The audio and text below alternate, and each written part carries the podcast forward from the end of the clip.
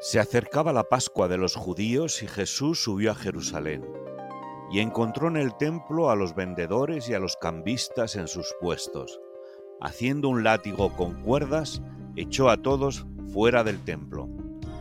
Los judíos entonces le replicaron diciéndole, ¿qué señal nos muestras para obrar así?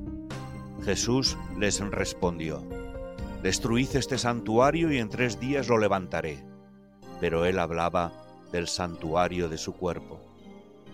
Meditación.